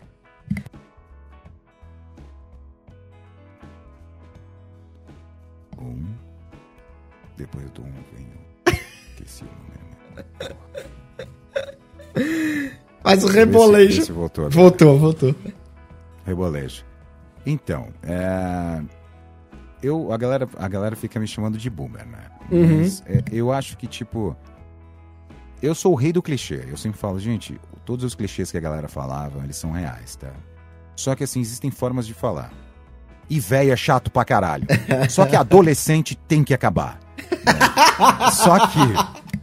A realidade é o seguinte: seria tão bom se tivessem, por exemplo, quando eu era mais novo, tivesse uma galera que tivesse chegado em mim e falado, cara, é o seguinte, você pode fazer isso, isso, isso. Você tem que confiar em você, tá ligado? É, seus pais estão fazendo coisas que, tipo, não é assim, tá ligado? E, e me começassem a, pelo menos, me mostrar uma segunda opção, uma terceira, uhum. alguma coisa, né? Não só que você tá errado, você tá errado, você tá errado. As coisas poderiam ter sido diferentes. Então, ninguém me pediu, ninguém, sabe, eu também não tô querendo me fazer de mártir, nada disso, mas eu acho que por tudo que eu passei, é, eu tenho a obrigação de trocar ideia com essa molecada e chegar e falar, mano, então, não é assim, vocês não precisam aceitar isso, não é dessa forma. Se tá acontecendo uma coisa de errada, que nem já aconteceu, de gente vir falar comigo de tipo de questão de abuso, né, que é um tema que eu já abordei, né, que aconteceu comigo, é, não esconde, entendeu? Porque isso vai deixar cicatrizes lá na frente para vocês que vão ser muito complicadas de tratar, entendeu? Então eu fico tentando, sei lá, ajudar de alguma forma mínima, obviamente, né? Porque eu não tenho tanto poder, é só a minha voz e eu falando com as pessoas de puxar, eles conseguirem chegar numa versão melhor deles. Eu acho que se for para resumir, é isso, sabe? É tentar mostrar que tem outras formas e que a parada não vai ser fácil, né? Eu tô aí para contar minha história inteira, não tem problema nenhum de falar, Uhum. né? Mas que se precisar e o que eu puder trocar ideia para tentar mostrar e ajudar, né? Porque não é a minha verdade absoluta, Uhum. não existe isso, né? E que a minha verdade também pode não funcionar para a pessoa, mas a gente analisar uma outra opção, ver um outro caminho e tentar chegar num lugar melhor. Eu acho que no final das contas a Twitch é isso para mim hoje, né? E- Eu falo que eu vejo que talvez a Twitch possa existir para mim como um trabalho, né? Só que neste momento eu sou estagiário, eu trabalho todo dia e eu não ganho. Mas é, é, é, uma, é, uma, é uma brincadeira, porque eu já ganhei o meu primeiro salário da Twitch. Tem gente que ganhou, demorou, Sim. tipo, sei lá, quantos, quanto tempo, dois Sim, anos, um sim, ano. Sim, Eu, em, em cinco meses, eu ganhei o primeiro. Eu falei, mano, como assim? tá Aham. ligado? É, é um pouco assustador. Mas é isso, cara. E aí eu tô na Twitch agora, fazendo o quê? Gritando. Que eu virei o Cauê Moura da nova geração. Cara, mas muito, muito, muito foda o, o- essa perspectiva e esse crescimento, e com certeza isso só aconteceu porque você é um cara que agrega coisas, é um cara que, que, que, que é interessante, que é engraçado e que faz as pessoas, né, e que, e que dá uma, uma, uma, uma diretriz diferente para as pessoas. Eu queria é, te perguntar, antes da gente encerrar, tem, tem uma série de coisas que eu queria te falar, até depois eu vou te convidar novamente pra gente fazer uma segunda parte dessa conversa. Tem algumas outras coisas que eu queria te queria me perguntar. chamar no privado. Não, vai ser no privado, essa, o convite, pelo menos. Enrolado em bolha Enrolado em plástico bolha é ótimo. E o que eu quero saber é o seguinte, antes da gente é, é, encerrar e eu te agradecer, eu queria saber o seguinte. Sabe que esse nosso canal aqui, ele é um canal que, via de regra, tem, tem como, como, como prerrogativa é, é, o Nunca Foi Popular, que é o nosso belíssimo podcast, e joguinhos de RPG de mesa.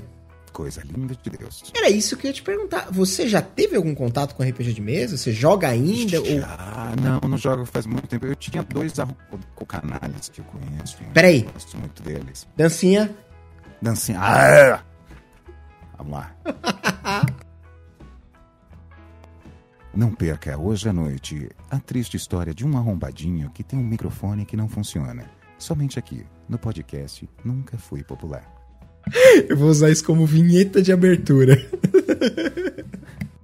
A gente pode fazer, a gente pode fazer. Então, eu tenho a última vez que eu joguei RPG, antes, o meu primeiro contato com RPG, livro-jogo. Maravilhoso, perfeito. Porque como eu não podia assistir TV, nada, meu mundo era quadrinho e leitura. Porque se você prestar atenção, faz um link com a, o fato de eu ler e conseguir ter a pronúncia razoavelmente legal. Olha lá. Entendeu? Eu ficava trancado só lendo. É, E aí, um belo dia, apareceu um, um livro-jogo na minha mão. Eu não lembro quem foi. Ele falou: Olha, pega esse livro, toma esses dados e vai se divertir. Eu falei: Tá, o que, que tem a ver o dado? Eu não entendi. eu falei: "Que- O que, que eu faço com dado? Né? E aí, cara, eu descobri aquele mundo maravilhoso. Eu falei: Meu Deus, eu tenho um jogo. Eu tô, eu tô num filme, eu tô numa aventura. Eu sou um guerreiro anão Sim. com um machado. E tipo, cara, que foda. E aí minha vida começou com RPG e fui mais pro games. E aí depois eu encontrei dois canalhas, Rodrigo Naga e Léo. E a gente começou a jogar, eu comecei a jogar com eles. Mas foi a última vez que eu joguei RPG, foi com eles, eu era o draconato mais estúpido do planeta. O mestre, que era o Rodrigo Naga, era um psicopata que tava a fim de matar todo mundo. Aí eu tomei a decisão errada, o meu grupo foi atrás de mim e eu acho que eu matei metade das pessoas que estavam no, no grupo. Conhecendo o Rodrigo Naga, eu posso dizer que com certeza a culpa é dele, não sua. Tenho certeza. Ah, tinha uma, só uma porta, tem uma porta. E entra aí, você entra, tá todo mundo, um exército inteiro te esperando numa sala de 43 metros quadrados. Roda o D20 aí. Vai, rola o D20 aí pra ver o que, que você vai conseguir fazer. Deve ter caído Maravilhoso. dois. no D20. Aí eu morri. E, e, e- você nunca, de lá pra cá, você nunca mais teve contato ou coisa Cara, nunca, nunca mais joguei RPG. Saudades. Tenho saudades. Tenho Cara- saudades. Eu tenho um pouco de medo porque eu sou muito estúpido nas minhas ações. Muitas vezes eu tenho TDA, então eu tipo fico. Mano. E aí, será que eu vou estragar o jogo de novo? De novo? Não, cara, não. Isso, isso são, são histórias pra contar. Você vê que é uma parada que marcou a ponto de você se lembrar até hoje. Isso deve fazer bastante tempo. E. Faz, Né?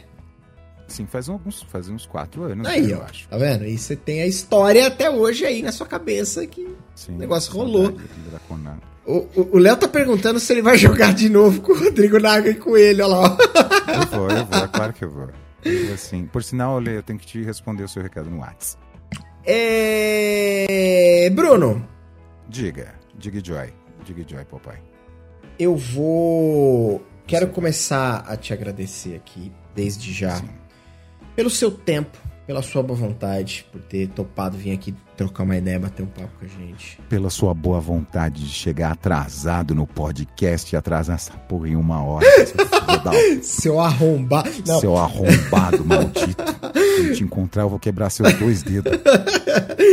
E imagina, e, e que isso, não esquenta a cabeça que isso acontece. É, cara, é, é- é- é uma das exceções, mais exceções das exceções, que é eu não atrasar. Normalmente quem atrasa sou eu e é bastante. Então tá. Então tá, eu sou um enviado de alguma entidade cósmica pra você pagar pelos seus pecados. Exatamente. É exatamente Entendeu? É isso. Eu sou o castigo que você merece na sua vida.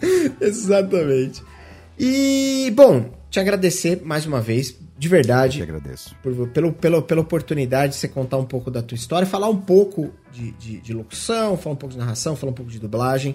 Vamos marcar mais vezes, porque você tem bastante coisa aí. Você, deixou transparecer que você tem bastante coisa para dividir. E se você tiver vontade com essa divisão, é, é, será um prazer escutar essas histórias e conversar sobre essas coisas contigo. Primeira coisa, eu que agradeço. Você tem mais alguma coisa pra falar? Tem. Você tá me cortando. Fala. Seu mal educado, como dizia Olha, minha desculpa. mãe. Desculpa. Não. É, não te perdoo. E, cara, Eu, eu vou tomar veja, então. vou tomar. Veja. Eu, eu, eu quero dizer que eu passei pela tua live completamente de forma casual, um- uma ou duas vezes ali no começo. E, e eu senti um, um- um- um clima ali. Preciso, você precisou de talvez uns dois ou três minutos para me convencer que valia a pena ficar ali. Então, independente do que te digam, independente de todo o seu background, de tudo que você já passou na tua vida, você é um cara foda que faz um bagulho foda, que é entreter as pessoas, dar atenção e dar um pouco do seu tempo pra quem talvez esteja passando por coisas que a gente não tem nem ideia do que é. Porque a gente não sabe quem tá do outro lado, como você bem pontuou, eu não sei quem é o cara, quem é a menina, quem é. Enfim. E dizer que fiquei, fiquei bastante feliz. Eu, a gente tava conversando hoje, se eu não me engano, hoje é aniversário do Rodrigo Naga. Já dei os parabéns, então fica aqui ao vivo os parabéns pro Naga. Parabéns. E, e, e, dizer que nessa, nesse ano aí de pandemia a gente acabou conhecendo um monte de pessoas e, e, e pra alegria, pra, pra minha alegria e felicidade, foram pessoas incríveis e puta, cara, você faz parte desse grupo de pessoas incríveis. Então, obrigado pelo seu tempo, mano. Obrigado. Cara, que foda isso. Não vou chorar não, porque porque porque eu não, não posso chorar agora. É segunda-feira. Segunda não pode. teclado. a gente deixou passar. Graças ao Jim. A gente deixou passar a história do teclado. Mas, é, Diegão, eu que agradeço. De verdade, obrigado por essas palavras. É, Sempre que precisar, eu tô aqui. É, eu sou arroz de festa, se você precisar. Eu tava muito preocupado. Eu tava muito preocupado antes. Falei, mano, será que eu vou ter assunto para falar com ele? Será que eu vou conseguir é, não deixar espaço no podcast, sabe? Que isso? Aquele buraco, sabe? De, ou, ou tornar aquele podcast de tipo.